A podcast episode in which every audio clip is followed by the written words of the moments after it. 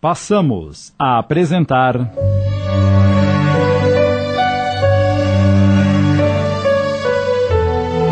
O Jardim dos Girassóis.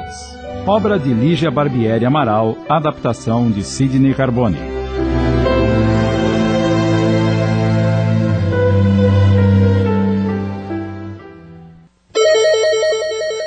Por que a gente não atende o telefone? Porque eu não quero. E nunca mais a gente vai atender o telefone? Não sei, meu filho. Mas hoje não. Hoje não. E por que hoje não?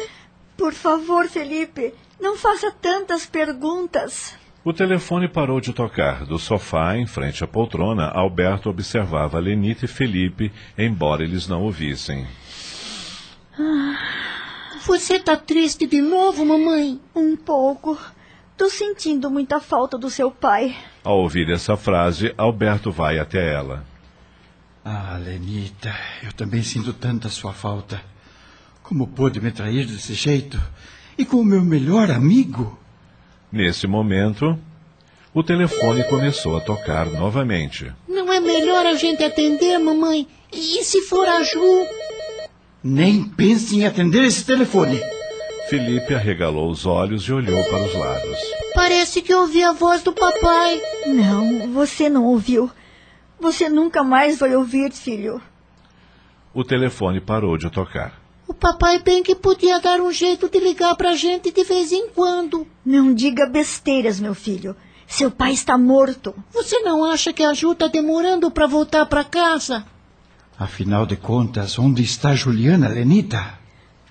Juliana? Ora, ela. Onde está Juliana? Ô, mamãe, você tá tão esquisita. Eu não tô conseguindo ficar aqui perto de você. Felipe disse isso e se afastou da mãe. Tomara que a Ju chegue logo. Assim que o garoto se afastou de Lenita, tia Geninha, sem ser vista por ninguém, nem mesmo por Alberto, chegou perto de Felipe e o envolveu numa luz dourada que se manteve por algum tempo em torno do menino. Depois sumiu novamente. Logo em seguida, a porta se abriu e Juliana entrou. Oi, pessoal. Oi, Ju. Felipe correu abraçar a irmã. Que bom que você chegou. A mamãe tá muito esquisita. Juliana aproximou-se de Lenita, que permanecia sentada na poltrona com o porta-retratos apertado contra o peito. Lenita, o que houve? Ela não respondeu. Parecia nem ter percebido a sua chegada. Alberto aproximou-se de Juliana e a abraçou, dizendo: Filha, que saudades eu estava de você. Como que sentindo intuitivamente a presença do pai, a jovem, que já estava bastante abalada com os últimos acontecimentos, deixou-se cair no sofá e começou a chorar. E agora você também? Ele olhou então para o corredor que dava para o interior da casa e viu tia Geninha fazendo-lhe sinal. Felipe a seguiu até a porta do seu quarto, olhou para sua cama e, intuído por ela, decidiu deitar-se. Em poucos minutos, adormeceu profundamente. Juliana ainda permaneceu por algum tempo chorando na sala, lembrando-se do pai. Alberto também chorava ao seu lado. Envolta nesse clima, Lenita começou a recordar as imagens do enterro de Alberto, de seu corpo deformado pelo atropelamento. À medida em que visualizava essas imagens, Alberto também as captava e desesperava-se mais. Pouco a pouco, seu corpo espiritual, ainda em fase de recuperação, começou a apresentar os antigos hematomas e ele voltou a sentir os sintomas do infarto. Então disse aflito: Por favor, pare com isso. Estou sentindo falta de ar. Completamente sintonizadas com ele, Lenita e Juliana começaram a sentir um aperto no peito, desses que aparecem quando alguém de quem a gente gosta muito encontra-se em perigo. Meu coração tá doendo. O meu também. Acho melhor a gente se recolher. Vamos rezar pro papai e dormir. As duas, abraçadas, deixaram a sala em direção aos seus quartos.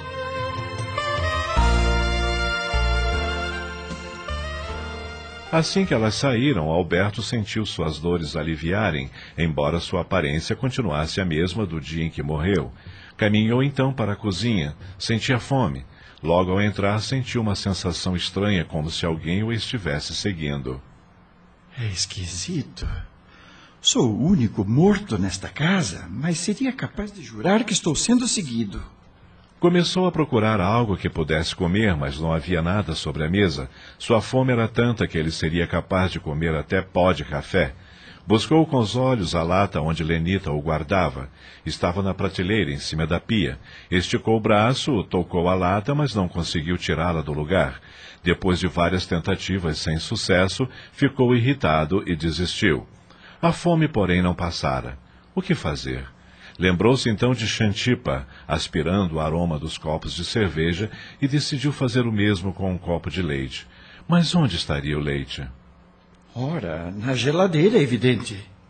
Para ele, porém, abrir a geladeira era tão difícil quanto tentar tirar a lata de pó de café do lugar. Tentou uma vez, nada. Tentou de novo, nada. Não é possível que eu tenha me tornado um fracote. E tentou de novo. Usou de tanta, mas de tanta força, que começou a sentir novamente as dores no peito. Ainda assim, continuou tentando até cair no chão de tanta dor. Não é possível. Eu já morri. Não posso ter um infarto de novo. Alguém. Alguém me ajude! Nesse momento surgiu ao seu lado tia Geninha, que se fez visível. Seu aspecto iluminado contrastava com a aparência de Alberto. Ela debruçou-se sobre ele e colocou sua mão direita sobre seu peito, dirigindo-lhe raios de intensa luz. Procure ficar calmo. Isso vai alimentá-lo por algum tempo. Quem? Quem é, senhora? Sou Geninha, a guardiã desta casa. Não me reconhece mais? Tia Geninha? Então era a senhora que estava me seguindo. Mas por que eu não a vi antes? Os espíritos só enxergam aqueles que estão vibrando na mesma sintonia. Como o meu padrão vibratório é mais alto que o seu, você passou por mim e não me viu, embora tenha sentido a minha presença. E como agora a estou vendo? Muito simples. Quando você passou mal e pediu ajuda, eu abaixei meu padrão vibratório para poder socorrê-lo. E eu vou continuar sentindo estas malditas dores pelo resto da minha vida? Quer dizer, pelo resto da minha morte? Estamos apresentando. O Jardim dos Girassóis. Voltamos a apresentar. O Jardim dos Girassóis. Uma adaptação de Sidney Carbone.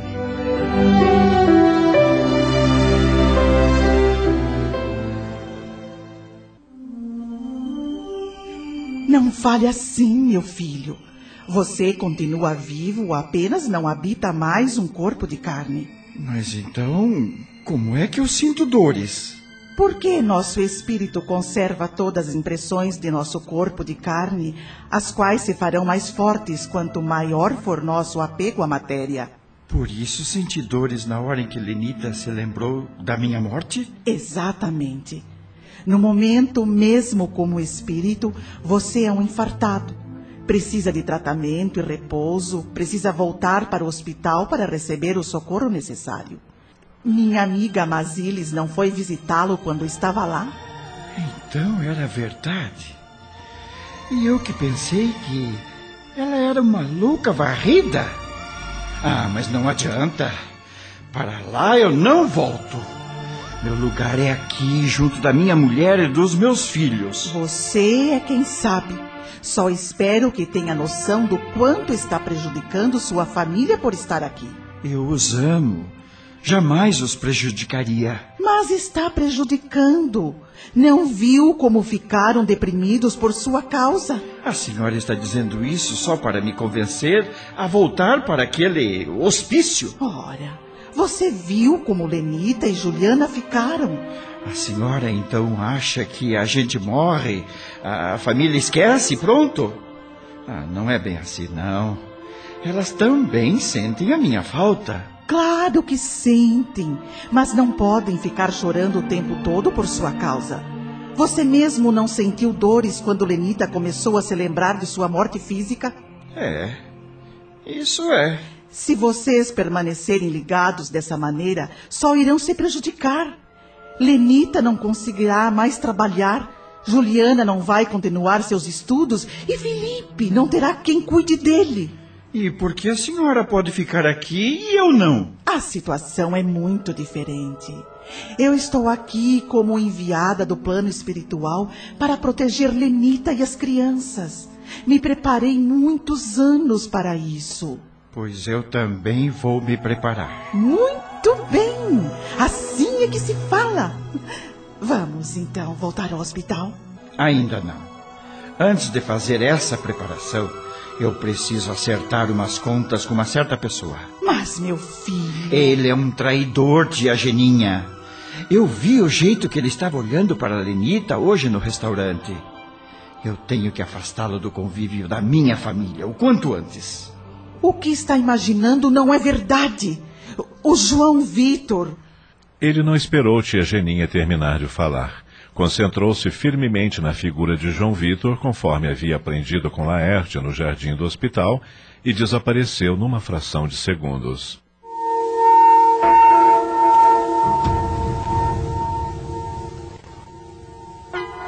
Sentado em sua cama, com um copo de uísque na mão, João Vitor olhava fixamente para o telefone, indignado. Por que Lenita não atendeu o telefone? O que eu fiz de errado? Como explicar a atitude estranha de Felipe se recusando a que eu os levasse para casa? Em seu íntimo, algo lhe dizia que Alberto estava, de alguma maneira, por trás de todos aqueles acontecimentos. Mas como? Lembrava-se então do emprego da firma, do quanto o senhor Ferraz fora injusto com o amigo e do quanto odiava aquele homem. Deve haver alguma forma de vingança. Nesse momento, Alberto surgiu no quarto e deu de cara com Xantipa ao seu lado. E aí, camarada? Estava só esperando você chegar para seguir meu rumo. Eu tinha certeza que você viria. Como sabia que eu viria? Elementar, camarada. O marido traído sempre acha que a culpa é do amante da mulher. Escute aqui. Eu não lhe dou o direito de. Fica frio, camarada. Eu só estou aqui para ajudar. Também já fui traído. E adoro esse tipo de vingança. E o que você acha que nós podemos fazer? Já levantei a ficha completa desse seu amigo da onça. Ele está realmente apaixonado pela sua mulher, embora ainda não tenha se dado conta disso. Como não? Esqueceu que ele. Calma, camaradinha, calma. Você está muito ansioso. Deixa eu explicar que você entende. O caso é o seguinte: pelo que eu pude captar dos pensamentos dele, o infeliz só se aproximou da família com a intenção de ajudar. Mas depois, sabe como é que é. Sua mulher é boazuda, novinha, viúva. Olha aí, seu descarado miserável. Eu vou te ensinar a me respeitar. Alberto partiu para cima de Xantipa. Este, porém, o segurou com firmeza e olhou tão profundamente em seus olhos que Alberto sentiu medo. Depois enfiou o dedo no nariz de Alberto, dizendo: Se você não quer me ouvir, azar o seu. Devia era agradecer por ter encontrado em seu caminho alguém, gente fina, assim como eu. É perigoso ficar andando por aí no seu estado. Você tem noção? Sabe se virar? Sabe se vingar de quem pisou na bola? Se sabe, até logo e benção. Estou indo. Depois não diga que não avisei. Alberto sentiu um calafrio na espinha e resolveu impedi-lo de ir. Espere. Me desculpe. É que fiquei nervoso quando você falou da Lenita daquele jeito. tá vendo só? Você não sabe na dica de nada, meu camaradinha. A primeira lição que você tem que aprender é não deixar o emocional falar mais alto do que você. É pelo emocional que eles pegam a gente. Eles? Quem? Os espíritos como nós. Existem milhares espalhados por aí, tanto do bem quanto do mal. Eu, se fosse você, passava a me cuidar. Mas vamos ao que interessa, é que eu tenho mais o que fazer. O cara tá se doendo todo de culpa porque tá interessado na sua mulher. E mais ainda, porque ficou com o seu emprego. É mole? Meu emprego? Mas ele trabalha em São Paulo. Trabalhava, meu camarada, trabalhava, já era. Agora ele tá com tudo que era teu. Mais um pouco e fica com a sua mulher. Vai deixar isso barato? Ah, não é possível. Esse miserável vai ver o que é bom pra. Ai! Ai, meu coração! Olha aí, eu avisei! Se deixar emocional se meter, você se estrepa. Não pense na dor, pense no ódio que está sentindo agora desse cara. Ele roubou a sua vaga. Você tem que tirar ele de lá. E como é que eu vou fazer isso? Simples. Colhe nele. Atrapalhe a vida dele o máximo que puder. O cara tem mediunidade e capta os pensamentos da gente molinho, molinho. Daí é só você sugerir que ele faz. Vai por mim, camarada. Acabamos de apresentar.